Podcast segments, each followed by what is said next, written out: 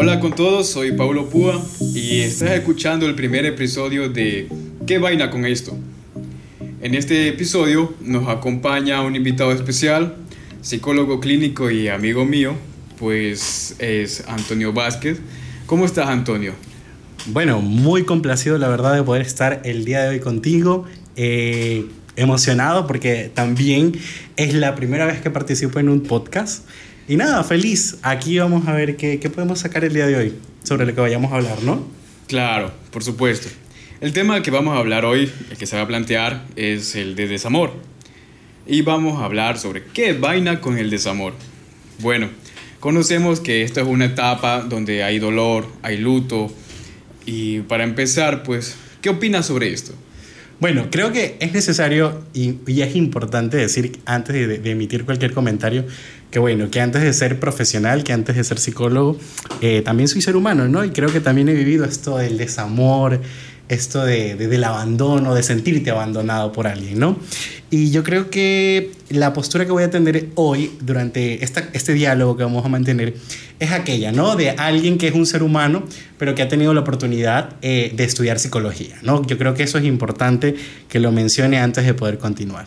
Claro que es muy importante. Nos darás aspectos tanto humanos como psicológicos para que podamos entender de ambas partes. Exacto. Digo yo siempre que cuando converso con alguien que antes de ser psicólogo, obviamente, pues cuando estoy en mi consultorio soy profesional 100%, pero cuando ya estamos en algo como lo que estamos haciendo hoy, que es algo como más constructivo, siento que e incluso es más enriquecedor porque, no sé, tienes la experiencia personal humana y también esta formación profesional que puede aportar mucho también. Ya, por supuesto, claro. Esto nos brindará mayor información y mayor conocimiento. Bueno, para empezar, pues tú has sido parte también de una experiencia de desamor. ¿Cómo fue esa experiencia para ti? Bueno, si vamos a hablar de mis desamores, ¿cómo han sido? Creo que siempre son distintos. Cada desamor eh, cambia mucho tu forma de ser, eh, te deja aprendizajes, ¿verdad? Claro. Eh, y para ser muy breves, entre mi primer desamor, que fue como hace seis años, porque creo que fue el desamor en el que tuve más, sí, más conciencia de lo que era este sentimiento de querer, amar y estar con alguien más, eh, bueno, me dejó un montón de aprendizajes con, con deber. ¿Por qué digo con deber? Yeah. Porque fue este tipo de relaciones en las que eh, tú te sientes tan atraído por esta persona, tan idealizada esta persona que cuando sucede esta ruptura, tú te quedas como en la nada, ¿no? Entonces, ¿por qué digo que fue una ruptura con un deber? Porque fue una ruptura que me obligó, y digo me obligó porque no es que fue algo sencillo, sino que me obligó a mí a buscarme como persona, a encontrarme conmigo mismo, a permitirme darme una oportunidad de conocerme y, y aunque suene siempre trillado, eh, esa importancia que tenía yo mismo como ser humano, ¿no? Creo que esa fue la primera. La segunda ruptura importante, te hablo de las más importantes, ¿no? Ya. Eh, creo que fue una ruptura eh, menos dolorosa por estos aprendizajes que ya tuve en la primera, pero que no por ello dejó de ser menos importante. Pero sí me dejó el aprendizaje eh, personalmente de de no intentar postergar cosas que, eh, o no intentar salvar cosas que a veces ya no, no tienen solución, ¿sabes? Creo que ese fue uno de los aprendizajes más importantes de mis dos relaciones que te he podido mencionar, ¿no? Ah, entonces has tenido solo dos relaciones hasta ahora. Yo creo que dos relaciones importantes, importantes. serias, porque claro, alguna fue por ahí de varios años y otra también de varios tiempo también, pero claro que tienes en la vida cotidiana pues estableces vínculos afectivos o cercanos con alguien que te agrada, te gusta. Esos vaciles vagos que se ha tenido, esos... Digamos contactos emocionales esporádicos. Creo que suena, suena, menos, suena menos duro que decir vaciles, pero bueno, digámoslo así. Claro que todos hemos pasado en algún momento un proceso de desamor, pero también durante ese proceso tenemos a demostrarnos un poquito más vulnerables, en ciertas palabras, un poco más como seres humanos.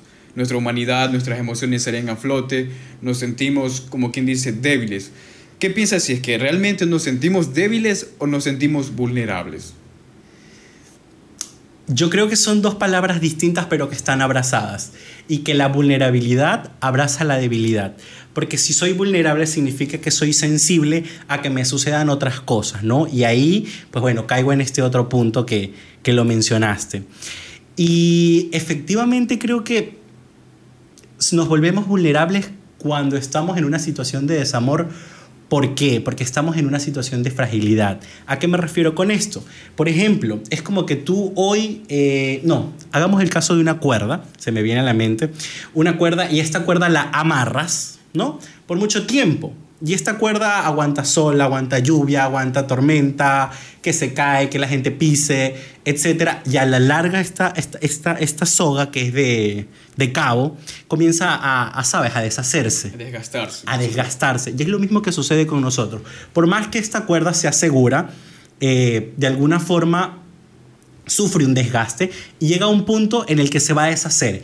Y eso seríamos nosotros también, en, en, este sentido, de que tendemos a ser vulnerables porque estamos desgastados, hemos vivido cosas fuertes emocionalmente, hemos tenido que asumir cosas que quizás no queríamos o nos dijeron cosas que no necesitábamos escuchar o no se nos, no se nos hace agradable, ¿verdad? Entonces la claro. vulnerabilidad más todo esto que sucede, eh, pues se vuelve catastrófico. Porque quién no, o al menos yo, y siento que siempre soy un tanto dramático con mis emociones, y siempre que he terminado una relación, siento que en ese preciso momento yo me voy a morir. O sea, para mí, eh, recuerdo que una, una, la última ruptura que tuve, el día en el que me terminaron, yo estuve tranquilo. Yeah. Pero al otro día sentía que me iba a morir. O sea, no comí, nunca había pensado, nunca me había pasado al, eh, eso, pero sentía que no quería comer, que no quería hacer nada más que sentarme en mi cama y llorar. Y bueno, yo soy muy de disfrutar, digo yo, el desamor. Porque así como el amor te trae bonitos recuerdos, bonitas cosas, bonitos momentos, felicidad, esa cúspide o, esa, o estos, todos estos neurotransmisores que nos dan estas sensaciones agradables en el tope, Asimismo, también digo yo que es necesario, o en mi caso, me encanta disfrutar esa tristeza extrema, esa melancolía, ese deseo de llorar, porque siento que a través de eso, primero, puedo liberar mis emociones, puedo liberar mis sentimientos, eh, me permito sufrir, me permito elaborar ese sentimiento de dolor, de tristeza, de agobio, de enojo que puede estar presente. Y lo, lo hago tanto hasta que, bueno, mi cuerpo y mi conciencia y, mi yo mismo y mi ser me reclama, bueno, ya fue tiempo suficiente de haber estado llorando y es tiempo de que, bueno, te levantes, continúes y sepas que la vida avanza y que no vas a morir por desamor. Claro, hay esos puntos donde dices, ya basta, hasta aquí lloré, hasta aquí te sufrí, ya fuiste, te fuiste y ya no sirves para nada. O como dicen en algunas canciones, de mi vida te boté, ¿no? Sí, exacto, exacto. Entonces yo soy muy partidario como persona, como ser humano, e incluso como profesional, de evocarle o ayudar a las personas con las que tengo algún tipo de entrevista a que elaboren sus sentimientos, a que los vivan, a que puedan eh, vivirlos, sentirlos.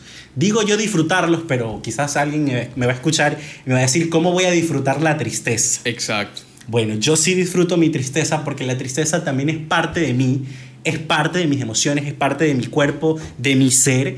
Y como es algo mío, pues bueno, tengo que tener la capacidad de disfrutar.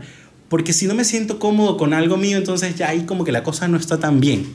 Pero por ello digo que disfrutar la tristeza también es bueno. O sea, estoy triste, me permito estar triste, me concedo el permiso de estar triste y de disfrutar eso. De llorar, de sentir la melancolía, y todo, todos esos aspectos que van en conjunto con la tristeza. Uh -huh. Claro que todos hemos pasado por ese aspecto, pero hay otras personas que en ese caso, en esa situación, no se permiten llorar, no se permiten sufrir porque sienten que están siendo débiles, están siendo este, afectados de alguna manera o que pierden cierta, cierto valor. Bueno, yo creo que sí, eso es importante mencionar, que no todos y no todas eh, elaboramos nuestras emociones de la misma forma. ¿A qué me refiero con esto? Eh, en mi caso, y quizás en tu caso, eh, lloramos. Muchísimo. Yo disfruto de mi tristeza, pero hay personas que para elaborar estos sentimientos no precisamente necesitan llorar. Hay algún, algunas personas habrán que necesitan caminar, salir a correr, viajar, salir de shopping, hacer compras. Ya yéndonos un poco más a la realidad, habrá quien necesite estar con otra persona sexualmente, habrá quien necesite beber alcohol, etc. Cada uno elabora estos sentimientos de la forma en la que ellos prefieran. Pues ahora, no está bien no darle la oportunidad a que nuestras emociones se liberen. ¿Por qué? Porque si nuestras emociones no salen de nosotros, se quedan en nosotros, se estancan. ¿Y qué pasa cuando un agua, imaginemos que las emociones, porque estas emociones son negativas, ¿no?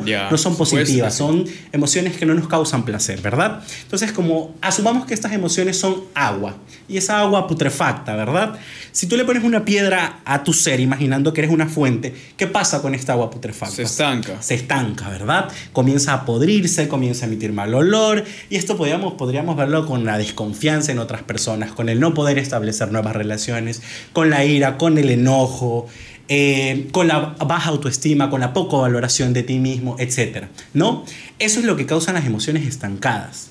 Pero cuando nosotros retiramos esa piedra, y ese retirar significa permitirme a mí disfrutar o vivir esto, no hablemos de disfrutar porque quizás es un término muy mío, pero cuando nos permitimos disfrutar, eh, eh, vivir, perdón, este enojo, esta ira, esta decepción, todo eso va a salir de mí, va a continuar su camino y obviamente en ese momento quizás la sensación no sea la más agradable del mundo, pero pronto pasará, cesará ese tipo de sensaciones y yo me voy a sentir mucho más tranquilo, más equilibrado y pues de alguna forma ese bienestar emocional que sienta eh, va a ser eco en mi salud mental también. Entonces tiene como que mucho, mucho de bueno eso. Claro, eh, dejar fluir las emociones para, para sentirse libre, un poco más eh, suelto, es muy bueno. Yo también he tenido la experiencia de pasar por muchos desamores, tú lo sabes bien, y entre cada uno de ellos iba aprendiendo un poco más, pero también dejaba fluir mis emociones, sentía este, a veces ganas de llorar, de, de ponerme a cantar con canciones tristes, o sea, ese sentimiento quería aumentarlo para poder soltarlo en su totalidad y dejar quedarme libre, quedarme libre yo para poder olvidar en cierta parte los sentimientos que tuve con dicha persona. Y pues bueno, cada uno deja un aprendizaje. Exacto. Y mira, y mira que has dicho algo importante y que, quisiera ahondar un poquito más sobre el aprendizaje que nos deja cada desamor o cada ruptura. ¿Por qué? Porque si bien el ideal, te voy a plantear de un ideal que, que, yo lo he leído mucho y que incluso como persona, eh, digo yo, es difícil. ¿Por qué? Porque en realidad tú como ser humano, si, estás, si te reconoces como un ser humano completo, como un ser humano que no necesita codepender de nadie para estar feliz, para estar alegre, para estar tranquilo, para, para disfrutar tu vida, ¿verdad? Incluso para tener sexualidad, porque tú puedes, mediante muchas formas, autoexplorarte y satisfacerte, ¿verdad? Ah, hablamos que la, que la pareja no es indispensable como para esto. Pero cuando tú como ser no, no conoces eso y no tienes el control sobre todo esto que he mencionado, tienes la facilidad de esperar que tu pareja te dé todo esto. Que te dé sexualidad, que te dé cariño, que te dé seguridad, que te dé confianza, que te inspire el futuro, que te arree a ser mejor persona. Y a veces le atribuimos todo eso. E incluso hace poquito estuve conversando con uno de mis pacientes y él me decía, eh, lo que yo espero es que poder ser feliz, poder crecer, poder tener la casa y poder tener el perro que siempre quise con esta persona. Entonces fue algo que me hizo ruido a mí y digo ruido porque le dije, es que no necesitas a tu pareja o no necesitas a nadie para poder hacer eso. Claro. Puedes tener la casa, puedes tener el perro, puedes ser feliz, puedes ser mejor persona por ti mismo. Por sí mismo. Y aquí traigo todo esto. Y es que cuando nosotros entendemos que nuestra pareja no es que nos va a completar, porque usted no es una media, una media naranja partida, o usted no es un ser carente, porque si usted dice necesito a alguien que me complemente, que me ayuda, es porque usted está carente. Y si usted con, con, esa idea de carencia quiere formar una relación, lo que va a hacer es que ustedes dos, al conectarse, van a crear vínculos poco saludables. Es decir, eh, no salgo con mis amigos porque mi pareja no puede ir, no, no le agrada, no quiere ir conmigo. Eh, no, ya dejé de correr porque a mi pareja le gusta dormir hasta los domingos en la tarde y yo solía caminar en las mañanas, ¿verdad? Entonces, adaptamos nuestro mundo a, esa, a, la realidad de esta persona y a mi realidad, que no está mal, pero no establecemos límites, ¿verdad? Entonces, los noviazgos nos dejan aprendizajes o las relaciones nos dejan aprendizajes, sí, nos dejan un deber que creo que es necesario que todos lo hagamos y es hacernos una revisión propia a nosotros mismos de qué tan feliz estoy siendo solo, de qué tan seguro me estoy sintiendo solo, de qué tan bien me siento conmigo mismo, porque habrá un montón de cosas seguramente con nosotros que no somos capaces pues de, mirarlas cuando estamos en compañía, porque es como que a veces la compañía, y es muy fácil caer en esto de, de codepender, etcétera, ¿no? Yo creo que deberíamos siempre darnos una revisadita a eso. Eso también viene a, a, ser parte de lo que son las relaciones tóxicas y codependientes. Por eso este, es recomendable de que la gente o aquella persona que vaya a entablar una relación siempre esté, esté lista, pero que se ame primero a sí mismo antes de amar a alguien más. Porque si no se ama a sí mismo, ¿cómo va a lograr amar a alguien aparte? Sí, me suena eso a una serie. pero yo creo que tienes toda la razón. Sin lugar a dudas, si uno no es capaz de amarse a sí mismo, si uno no es capaz de ser feliz solo o sola, no va a ser capaz de ser feliz con nadie más. Exacto. Es que en primer lugar tenemos que darnos cariño, afecto a nosotros mismos, llenarnos con nuestro propio ser. Porque si lo intentamos llenar con el de otra persona, esa persona se va y nos deja ese vacío. Ese vacío que queda inmenso, que a la final nos termina haciendo más daño de lo que parece. Inconscientemente luego salimos en búsqueda de otro amor o en búsqueda de otra persona y esa persona nos termina haciendo el mismo daño o un daño mayor que nos hizo la persona anterior. Y es que ahí tú escuchas que dicen siempre que hago una relación o siempre que estoy en una relación me cagan, perdón la palabra. o me hacen daño, o yo no sé por qué me, cada vez que elijo estar con alguien me traiciona, me pone los cachos, o no, me, o no me deja salir con mis amigas, me prohíbe cosas. Pero mamá, papito, mamita, como diría mi, mi mamá, el que está permitiendo eso eres tú. ¿Verdad? Entonces, mm, hay que tener un poco de conciencia y no, y dejar, y digo yo dejar la, la mala costumbre de querer nosotros formarnos como seres humanos por alguien más. ¿verdad? A veces escucho mucho siempre eh, en los discursos de las personas que, que puedo hablar es que voy a ser mejor persona porque ella me inspira a ser mejor persona. Y yo le digo, wow, o sea que si ella se va mañana, tú dejaste de intentar ser una buena persona porque ella era tu inspiración. Entonces es una, una reflexión que chuta, nos evoca a nosotros a entender que primero todo nace conmigo y debe morir conmigo. Obviamente, si mi pareja está al lado mío y tiene la oportunidad de acompañarme en este proceso que yo individualmente lo estoy haciendo en buena hora. Pero lo malo es que no es así. Aspiramos que esta persona es la que haga, me ayude a hacer todo esto a mí para yo poder avanzar, ¿verdad? Entonces eso es algo que está totalmente equivocado, totalmente mal, totalmente fuera de lugar, pero es algo que tampoco es que eh, seamos culpables del todo, sino es que fue algo que aprendimos así. ¿Y a qué me refiero aprendimos? Bueno, de chiquitos seguramente pudieron estar sembradas todas estas carencias y que de adultos se ven manifestadas. Y además de todo esto, aprendimos toda la vida a ignorar nuestras emociones, a, ignorar nuestros sentimientos. Y cuando llegamos a esta etapa de la vida tan crucial, bueno, dices, no sé por qué sucedió. ¿no? Y olvidamos que en la vida nos enseñaron darnos ponernos como prioridad, darnos atención, valorar nuestros sentimientos, lo que sentimos, lo que creemos, lo que pensamos, que llegamos a este tipo de colapsos. Y es por eso que es tan común en nuestra sociedad ver que alguien no ha sufrido por amor o ha estado en este tipo de condiciones, ¿no?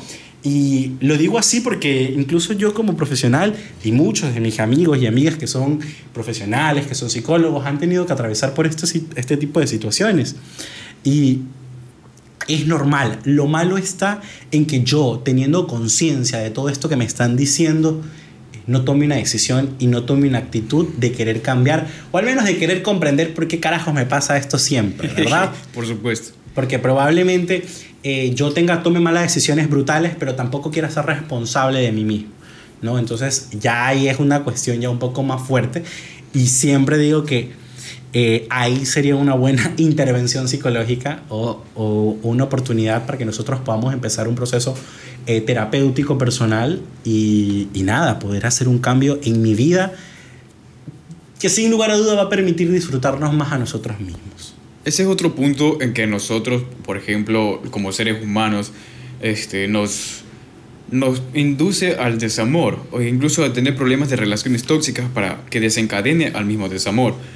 Pero se basa tanto en la fuerza de voluntad que hay en la persona para poder darle un alto a la otra y decirle, no, hasta aquí me haces daño y hasta aquí tú te permito eh, lastimarme, hacerme esto, hacerme lo otro para que este, evitar mayores dolores, mayores complicaciones, una desilusión totalmente alta, porque a veces tenemos la, la forma de, la, la, manera de idealizar a la persona, porque creemos que está, está muy arriba, donde nosotros la podemos en un pedestal, y creemos que esa persona va a estar ahí a veces siempre para nosotros, va a estar ahí, va, va, a ir atrás de nosotros, nos va a dar cualquier detalle, cualquier afecto que necesitemos o que nos comprende al 100%, dado que en miles de casos no lo es y casi nunca lo es, porque cada quien es su mundo, cada quien eh, tiene una manera distinta de expresar su cariño, su forma de ser y cuando tienen ese problema de idealizar, chocan. Y por lo general ahí es donde ocurre la, en la mayoría de las desilusiones, porque no se atreven a conocer, sino que se lanzan directamente hacia la persona, como quien dice, me tiro a esa persona, ven, agárrame, soy, soy tuyo, en tus brazos estoy. Estoy destruido, ven, abrázame, ven, ven, reconstrúyeme, ven, sana mis heridas. Ajá. Yo creo que es muy común escuchar eso. Pero has dicho algo que, que me llamó mucho la atención y es que eh, nosotros, lo dijiste, que nosotros deberíamos ponerle un stop a todas las situaciones que nos pasan efectivamente cuando podemos hacerlo. Claro. Pero eso es sencillo para ti, para mí, porque quizás hemos tenido un proceso de aprendizaje, nos hemos vinculado con todo esto de, de la salud mental, pero habrá personas que no tienen esa capacidad de ponerle un stop a eso. Claro, no tienen esa fuerza de voluntad. No hubiera un índice de maltrato y de violencia intrafamiliar tan alto como hay, no hubieran tantos casos de femicidio ¿verdad? Claro. Yo creo que la mejor forma de prevenir o que el desamor deje de ser tan catastrófico empezaría cuidando o teniendo un estilo de crianza con los niños mucho más saludable, ¿verdad? Porque un niño seguro seguramente va a ser un adulto saludable, va a tomar mejores decisiones, va a aprender a hacerse responsable de sus propias emociones, de sus propios sentimientos. ¿verdad? Y podrá poner este tipo de límites. Pero para quienes no tuvimos esa, esa, esa oportunidad de ser criados en un ambiente así, como te digo, saludable, está la responsabilidad de uno, porque ya yo a mis 25 años, o a mis 18, o a mis 19, ya uno es responsable y uno tiene conciencia de qué es lo que pasa contigo, ¿verdad? Y si tú eres consciente de lo que sucede contigo, puedes hacer cambio, puedes tomar decisiones. Porque si eres capaz de, de enlazar tu vida con alguien más, también puedes ser capaz de emprender o de empezar un proceso para cambiar cosas en tu vida. Entonces, es algo que el desamor, como lo dije eh, desde un inicio, es algo que nos tiene con un deber. Siempre que usted se encuentre en una etapa de desamor, busque, bueno, ¿cuál es el deber que me dejó este desamor que acabo de salir o que estoy viviendo? ¿verdad? Porque probablemente tu relación podría terminar por intentarlo hacer feliz a esta persona y esta persona nunca pensó por ti. Bueno, entonces hay algo que te dice que no te estás dando la atención a ti o que te estás posponiendo a ti y estás poniendo como prioridad a alguien más. O sea, se pone uno mismo como en segundo plano, poniendo en prioridad a la otra persona, como que esa persona lo va a hacer todo en algún momento creyendo que lo va a hacer, pero en realidad no lo va a hacer, sino que se, se, engaña a uno mismo diciendo que sí, eh, en algún momento va a cambiar, que todo esto. Quizás, ¿sabes que, ¿sabes que contradijo? Un poco eso, porque quizás si hay personas que son, imagínate, si, si tú estuvieras saliendo con alguien y tú eres carente y esta otra persona es carente, los dos son carentes y quieren completar al otro de, con sus propias carencias, que pueden hacer como un match, ¿sabes? Perfecto. Pero con un match lleno de carencias.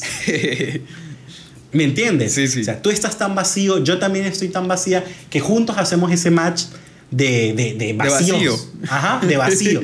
o sea, tú no tienes nada que aportar mucho, o yo tampoco tengo mucho que, que, que, ha pasado con mi vida, y nos juntamos así.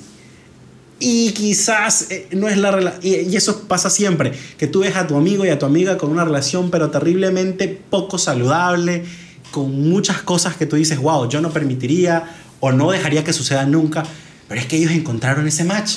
Y tú tendrás que esperar el momento que decir, esperar a que ya salga llorando y, hasta venga que alguno de ellos dos o crezca un poquito más y empiece a tomar ciertas decisiones, el otro se dará cuenta y comenzará el conflicto. O a la final nunca, casas y se, capaz y se casan y viven 50 años de matrimonio feliz. Vacíos. Vacíos. Por eso te digo, lo ideal es que nosotros aprendamos desde el día en que nacemos o eduquemos a, a los niños y a las niñas que antes de tener una relación con alguien debe haber un proceso personal, un proceso de crecimiento, un proceso introspectivo que me lleve a revisarme si estoy listo en verdad. Yo creo que si mi mamá o mi papá, porque lo digo porque nunca fue algo que me dijeron a mí, pero tengo una prima y cuando teníamos 14, 15 años, siempre le decían a mi prima, y esto con un tinto machista siempre, no, tú no puedes tener novio. Tú no, tienes, tú no puedes tener novio porque, bueno, ni tu cuerpo se ha desarrollado, porque aún no estás lista, eh, porque, bueno, por todos los pretextos que te puedan decir. Pero yo nunca en, esos en, en esa edad de 15 años, de haber tenido, no, yo tuve que haber tenido 16, ella 15, yo nunca escuché que a mi prima le dijeron, mi hija, usted no puede tener novio porque usted aún no está lista, porque usted no ha crecido emocionalmente, porque usted no sabe si esto lo que vaya a hacer está bien, si te van a tratar de una forma correcta si tu autoestima es saludable, si tu conocimiento sobre ti misma es el más adecuado. Entonces nos enseñan o nos, o nos meten en la cabeza que no estamos listos, sí, pero no nos dicen por qué no estamos listos. Ahora, que si le enseñáramos a la niñez y a la juventud de que no necesitas establecer una relación a los 15, 14, 16 y hasta 12 años, porque no estás listo como ser humano. Tus emociones no están listos, vas a sufrir, vas a llorar, vas a pasarla mal, porque no estás listo, pero afectivamente, como ser, no has crecido, no te has desarrollado. Ahora, si nos educaran en ese sentido, uno como que ya dijera, ah, verdad, cuando ya llegan los 20 años de haber sufrido desde los 15, ahí dice, mmm, creo que por las emociones va la cosa. Ajá. Entonces, es una responsabilidad como padres. Y es algo que sucede, y creo que a todos nos, nos ha sucedido en algún momento. ¿Por qué? Porque a nuestros papás, nuestros abuelos, eh, yo no he escuchado hasta ahora alguien que me diga, oye, el abuelito de mi mamá validaba las emociones que sentía mi mamá. No, si, nuestro, si yo le echaba la culpa, y lo digo de manera personal, a mi mamá, que en ocasiones era un tanto grosera con su forma de, con su estilo de crianza conmigo, mi abuelo fue peor con ella, ¿verdad? Entonces venimos de una herencia en la que nos han enseñado a despreocupar nuestras emociones de una manera terrible. Pero creo que como adulto, y hablo en la posición en la que esté, si algún día llego a tener hijos, cosa que aún no quiero, eh, lo primero que le enseñaría es eso, a darle validez a sus emociones. ¿Por qué? No simplemente lo digo porque soy psicólogo, pero es que las emociones se involucran en todo. En todo, por supuesto que sí. Desde, desde con la motivación que te levantas, con la motivación que vas a estudiar, con la motivación que vas al trabajo, por qué lo quieres hacer, qué sentido tiene todo esto. O sea, nuestras ideas, nuestros pensamientos y nuestras emociones mueven nuestro mundo. Y si nosotros les damos importancia o los educamos a los niños en esto, probablemente la índice o el sufrimiento que usted sienta por desamor va a disminuir un poco más. También vamos al punto de que nosotros como seres humanos, en nuestro caso nuestros padres, de nuestros abuelos, eran criados en una cultura distinta. Aquellos les infundieron este, enseñanzas, creencias de que el amor por un ratito y se acabó. Por lo general dicen actualmente de que el amor dura solo tres años o cuatro años y se acabó. Pero no, el amor puede perdurar, incluso evitarse esos, problemas de desamor. ¿Por qué? Porque les enseñan este, unas cosas distintas, de manera incluso grosera, como retomando la parte de donde los padres están criando a sus hijos. Este, también eso está desencadenado en el hogar, porque los vacíos también vienen de ahí. A veces carencia de amor de padre, carencia de amor de madre, también influyen en los vacíos de las personas para que tengan el desamor. Pero por supuesto. De hecho, justo estaba hace poco leyendo un libro que se llama Cómo sanar, eh, cómo sanar ese niño interior herido. Y era una temática que la había escuchado, pero nunca había leído, nunca había leído sobre el autor, ¿sabes? Eh, sobre el libro seminal, sobre la base de toda esta teoría. Eh, pero él sitúa que todas nuestras dificultades, todos nuestros malos vínculos con personas, nuestro mal carácter, la dificultad de tomar decisiones, eh, bueno, todo esto que se vuelve problemático en una relación con alguien más y conmigo mismo siempre está situado en la infancia, ¿verdad? Siempre tiene un origen pues desde pequeños, porque al final quienes forman al ser humano siempre van a ser los padres. Por supuesto. Entonces, eso sí es un llamado bastante importante. Entonces, venimos de una herencia en la que muy pocos papás tuvieron la oportunidad, y digo oportunidad, de criar a sus hijos, porque quizás mucho antes de que yo naciera, o lo digo por la historia personal de mi familia, mi abuelo tenía que trabajar, mi mamá tuvo que trabajar desde muy pequeña, entonces el sentido de cuál ellos fue, bueno, una niña de 10 años, 11 años, trabajando, poco le daba intención o interés a sus emociones, ¿verdad?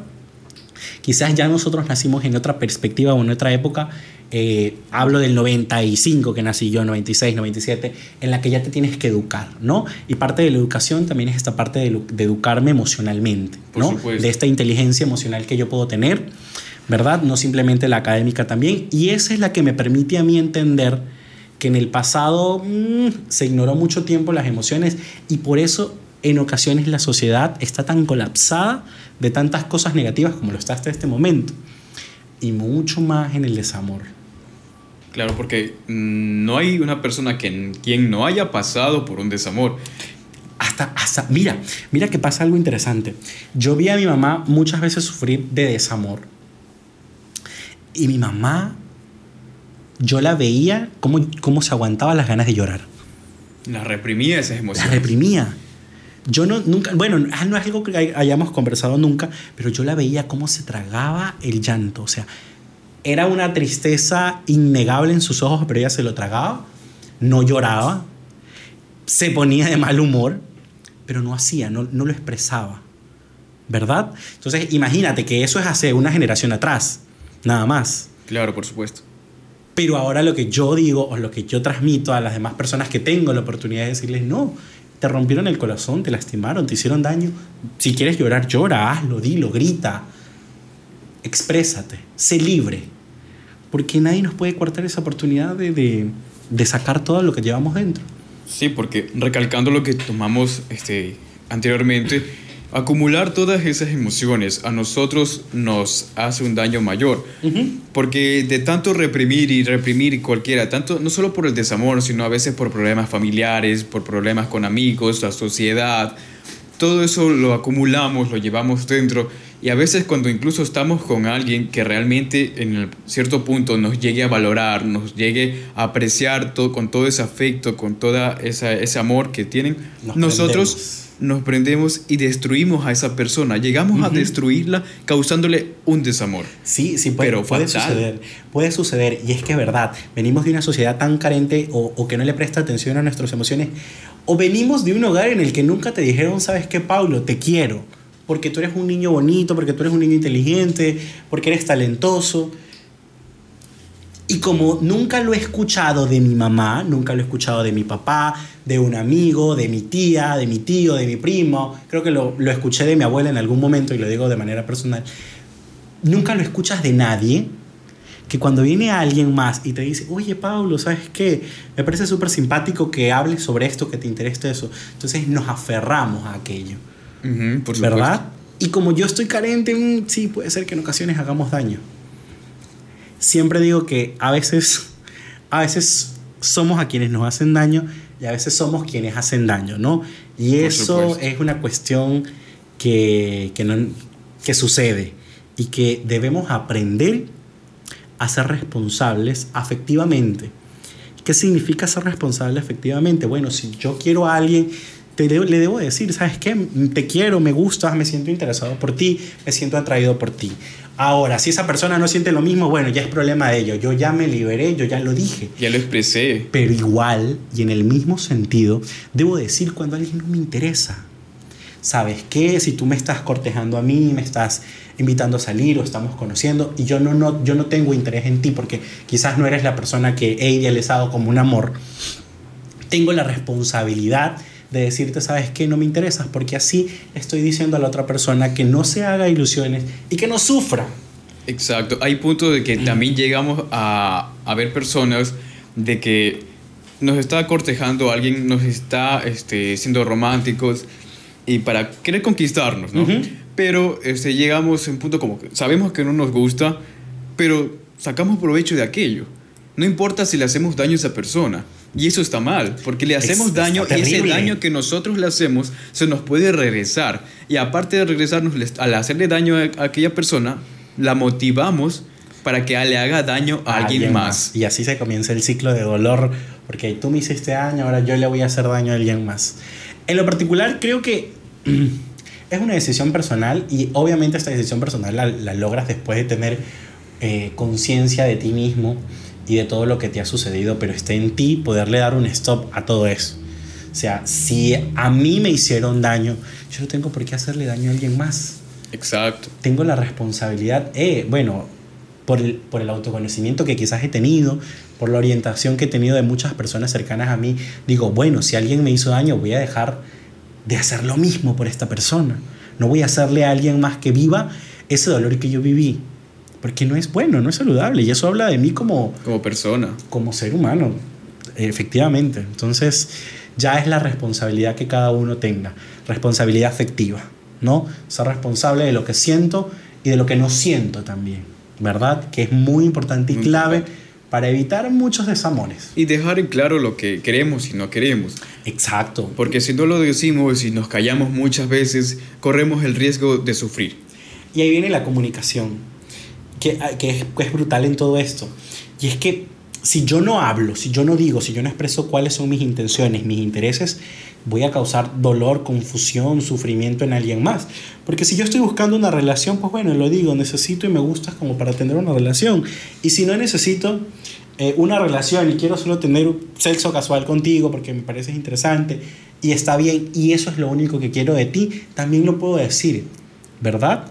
Porque así estableces límites y la otra persona también va a tener conciencia y ahí está su, su propia responsabilidad afectiva en decir, bueno, yo no quiero tener sexo casual, yo te quisiera para una relación, pero como no coincidimos con esto, como no hay ese match, ¿sabes qué?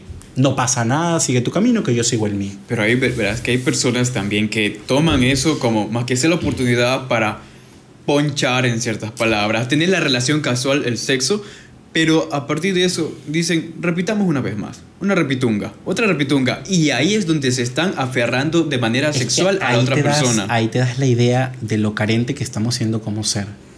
Porque si alguien me dice, no te quiero, si alguien me dice, eh, no me gustas, no me atraes, eh, solo te quiero como objeto de mi placer, ¿verdad? Entonces, tengo que tener la valentía y la responsabilidad sobre mí mismo de afrontar esto. De decir, no, no quiero, no me gusta, no me apetece, no me interesa y ya, ¿verdad?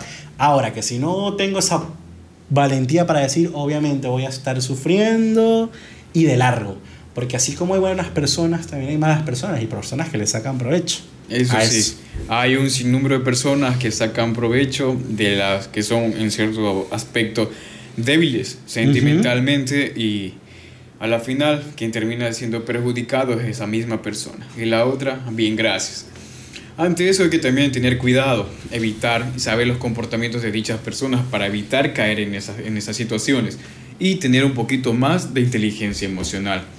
Bueno, ha llegado el momento de finalizar nuestro eh, primer episodio. Te agradezco muchísimo que estés aquí presente, que hayas compartido conmigo todo este, esta información, este conocimiento en este espacio para que nuestros oyentes este, tomen un poquito más de conciencia, ya sea el bueno, sea el malo, para formar una mejor cultura. Exacto. Algo eh, que digo yo siempre es fomentar el bienestar emocional, que es sentirme bien con, con quién soy yo y con quienes estoy rodeado y con todo lo que sucede a mi alrededor. Gracias por permitirme estar en este espacio, la verdad, vuelvo a decirlo lo que dije en un inicio, lo que puedo compartir aquí es antes que como profesional, como ser humano, porque creo que mucho más allá de ser psicólogo, soy un ser humano que se ha formado y que se ha transformado mucho por su profesión y por, bueno, por lo que le ha pasado por allí. Con cierta orientación quizás un tanto psicológica, sí, pero creo que ya está, hay cuestiones que no necesitan ser tan terapéuticas para sanarnos. Por supuesto. Y creo que si podemos hablar desde nuestra historia de vida para poder hacer cambios o para motivar el cambio en una persona, siempre será bueno. Muy buen detalle, buena acotación, amigo mío. Pues ya estamos finalizando nuestro episodio nuevamente y muchas gracias por estar aquí. Gracias a ti. Nos despedimos. Bueno, muchachos, espero que les haya gustado el primer episodio de ¿Qué vaina con esto? Pues le esperamos que nos sigan en el siguiente episodio. No se olviden de seguir nuestras redes, seguir nuestro podcast. Y bueno, muy agradecido con todos ustedes por su acogida. Y no se olviden de difundir esto. Muchas gracias y hasta luego.